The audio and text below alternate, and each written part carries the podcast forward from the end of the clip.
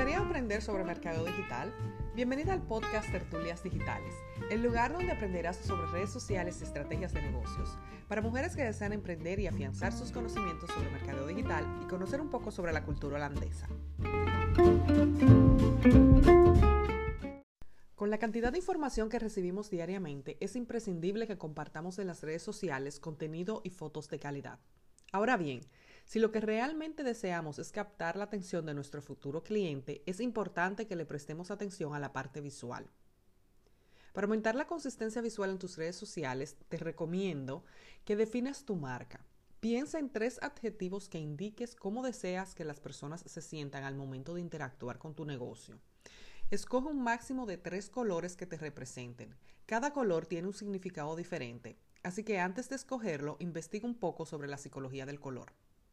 Crea un tablero, inspiracional o mood board y coloca imágenes que describan los adjetivos que escogiste en el primer punto.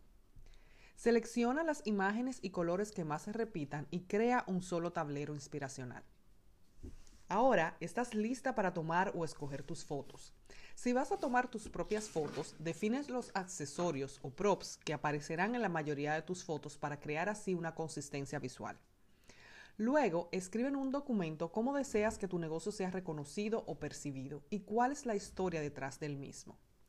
Cuando tengas eso definido, escoge un día y toma todas las fotos posibles. Esto te permitirá organizar tus fotos y ahorrar tiempo. Si vas a publicar en Instagram y entiendes que no tienes la consistencia visual que deseas, puedes escoger un filtro y colocarlo en todas tus fotos. Así tu galería de fotos mostrará mayor consistencia visual. Si no tienes claro el tipo de fotos que deseas tomar, puedes buscar inspiración de fotos en revistas, libros, Pinterest, entre otros.